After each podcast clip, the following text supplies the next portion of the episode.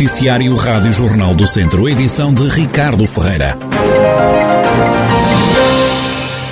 As associações de desenvolvimento local da região criticam o atraso na implementação dos fundos comunitários nos territórios rurais.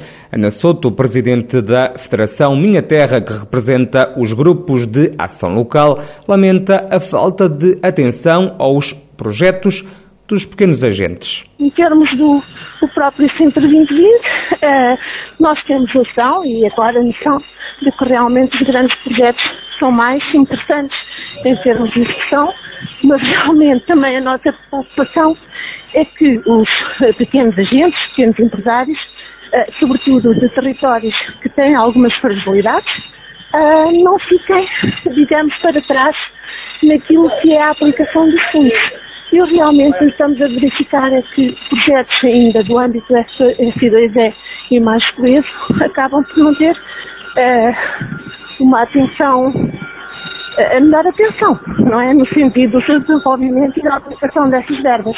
Ana Soto espera que a situação ainda se inverta. Eu não quero pôr em causa as entidades, porque as entidades também vivem as suas próprias dificuldades, não é?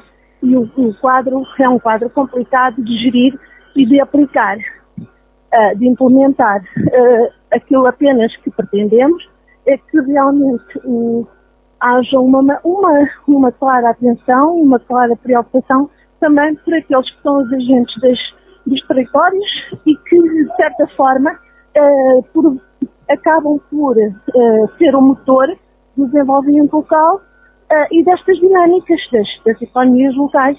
Nós estamos a aguardar, já tivemos contactos por parte da Comissão de Coordenação e realmente eu penso que toda, toda esta situação vai ser ultrapassada rapidamente.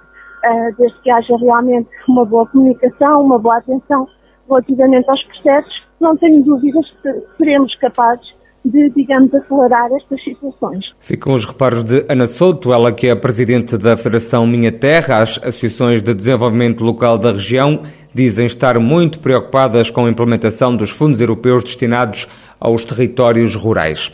Esta vai ser uma semana no distrito de Viseu com céu cinzento, chuva e tempo mais fresco. Previsão feita à Rádio Jornal do Centro pelo meteorologista Jorge Ponte, do Instituto Português do Mar e da Atmosfera. Esta semana o estado do tempo em Portugal vai ser influenciado por uma depressão em altitude, centrada na zona da, da Galiza e norte de Portugal. Portanto, podemos esperar tempo mais fresco e relativamente úmido, portanto, com precipitação nos próximos dias, uh, na zona de Viseu, especialmente nas regiões de, de montanha uh, também tempo mais fresco. Uh, na cidade de Viseu as máximas não deverão ultrapassar os 18 a 19 graus e as mínimas podem inclusivamente baixar pontualmente dos 10 graus.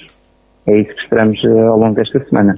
No fim de semana o tempo já deve melhorar. A tendência é que durante o fim de semana as probabilidades de precipitação comecem a diminuir à medida que a depressão uh, vai, se vai dissipando e afastando do, do território Uh, no fim de semana também já se espera uma ligeira subida das temperaturas, uh, mas o, portanto, a distância temporal também já é maior, em certeza também é maior, mas uh, espera-se de facto um, uma melhoria do estado do tempo a partir do final da semana e para o fim de semana. Sim.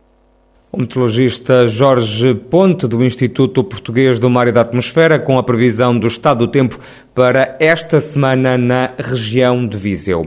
A cidade de Lamego foi este ano escolhida para receber as comemorações do 13º aniversário do Comando Territorial da GNR de Viseu. A Força Policial está presente no distrito há 103 anos. Os 13 anos vão ser assinalados em Lamego com vários momentos até sábado.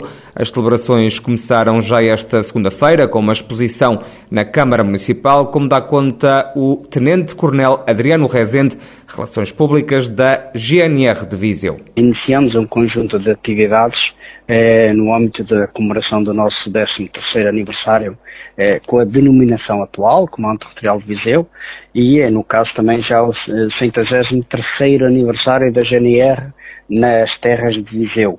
Eh, iniciamos com uma exposição de um acervo histórico da Guarda nos, nos espaços do Conselho. As cerimónias decorrerão este ano no, na, na Conselho de Lamego, na cidade de Lamego.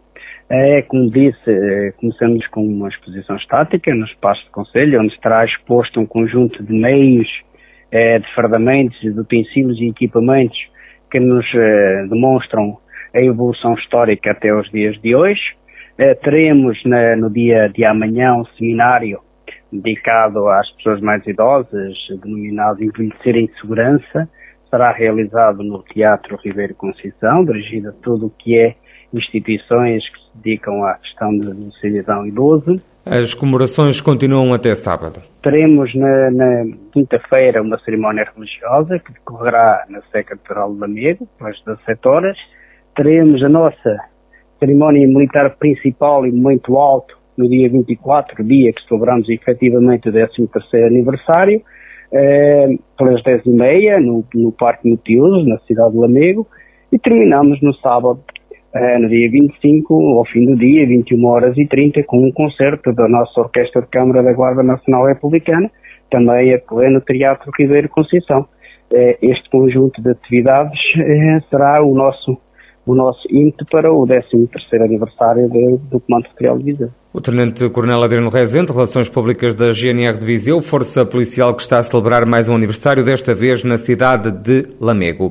As barragens de Fagilde e da Agueira, no distrito de Viseu, estão entre as albufeiras do país com mais água armazenada, isto numa altura em que a falta de chuva levou a uma redução dos caudais em várias barragens do país. Fagilde está na cota máxima, enquanto que a barragem da Agueira tem 95% de água armazenada. Os dados são avançados pela Agência Portuguesa do Ambiente, que diz ainda que a barragem de Ribeira Está com 81% de água e a de Varosa está com 55% da capacidade.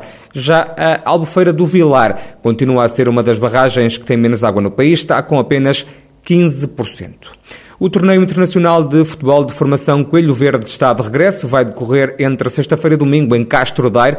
O evento desportivo vai contar com a presença de 20 equipas de vários países, no total de 300 atletas, mais de 80 elementos do staff das equipas participantes nesta competição.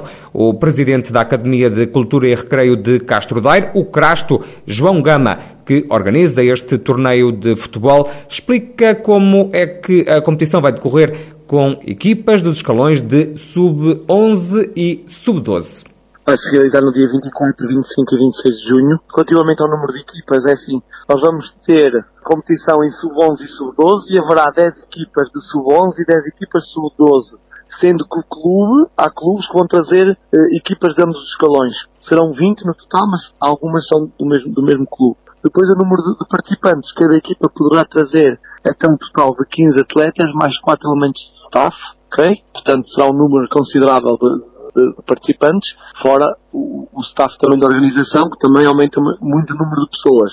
A juntar a isto, temos ainda o número de familiares e amigos e visitantes que, que se vão juntar aqui durante esse fim de semana. João Gama diz que as expectativas para esta 11 edição do torneio são as melhores. Relativamente às expectativas que nós temos para o torneio, este torneio já tem alguma tradição, é intitulado por muitos como a Champions dos torneios de formação e, portanto, a expectativa é sempre alta e este ano, depois de dois anos de interrupção, ainda mais alta, pois a malta está com vontade de trabalhar e mostrar que, apesar de termos estado parados, agora estamos em condições de organizar um torneio desta dimensão. João Gama, presidente do Crasto, que organiza entre sexta-feira e domingo mais uma edição, a 11 do Torneio Internacional de Futebol de Formação Coelho Verde, vai contar com a presença de 20 equipas, no total de 300 atletas. E Moimenta da Beira recebe de 4 a 9 de julho a terceira edição do Festival Artes do Planalto. O diretor artístico e de programação deste evento cultural, Luís André Sá, explica o que é o Festival Artes do Planalto foca-se em três pilares estruturais, no corpo, na palavra e no gesto, e parte destes três pilares para o desenvolvimento, ou para, se quisermos, o desenhar daquilo que é o manifesto para esta edição sobre o território como poema. Portanto, temos nesta programação a nível transversal esta ideia do que seria um território enquanto poema e partimos da palavra do corpo e do gesto para preparar ou para desenhar ou para estimular as definições culturais deste programa. O Planalto, em 2022, à semelhança das edições anteriores, continua a ser um programa programa cultural multidisciplinar, multi e transdisciplinar, nas áreas da dança, do teatro, da música, do cinema, das artes plásticas, das artes visuais, no seu programa de arte pública que fundámos em 2021 com um enorme impacto e que é também um reforço em 2022 e aquele que acreditamos que será também uma mais-valia do projeto no futuro. E depois também todas as atividades que são imensas na área da programação artística, nomeadamente naquela que diz respeito aos programas de participação artística e mediação cultural no nosso programa Que fazemos esta espécie de serviço educativo que estará este ano também numa edição de um workshop intensivo em conjunto com a Arte Nova Atelier, uma associação de apoio à deficiência. Luís André Sá revela ainda o que o público pode contar para a edição deste ano do Planalto. Vamos abrir o festival com um dos nomes mais fulgantes da nova dança portuguesa, João dos Santos Martins, num espetáculo que se chama Coreografia, em que parte da abordagem às três línguas oficiais portuguesas, nomeadamente a língua gestual portuguesa, para a criação de partituras coreográficas envolvendo precisamente estas dinâmicas do corpo, da palavra e do gesto, na criação de uma narrativa coreográfica. Encerraremos depois o festival no dia 9 de julho com uma coreógrafa maior de Portugal, do país, Vera Manter, num espetáculo histórico da sua carreira, Os Reis do Caldeirão exercícios em antropologia ficcional, às nove e meia da noite do dia 9 de julho, no pavilhão da escola secundária. Na área da música, temos também connosco no dia 8 de julho um concerto da cantautora Lula Pena, um dos projetos que certamente serão dos mais bonitos na edição deste ano, no lindo Largo do Outeiro, junto à Serra de Liumil, a Vila de Liumil. E no dia anterior, no dia 8 de julho, uma aposta num duo sediado na Beira Baixa, nos Cantares da Beira Baixa, os Bandua. É um novo projeto musical que está agora em 2022 a nascer e à própria análise humana. Luís André Sá, diretor artístico e de programação do Planalto, o Festival de Artes, cuja terceira edição vai acontecer durante seis dias, de 4 a 9 de julho, no Conselho de Moimenta da Beira.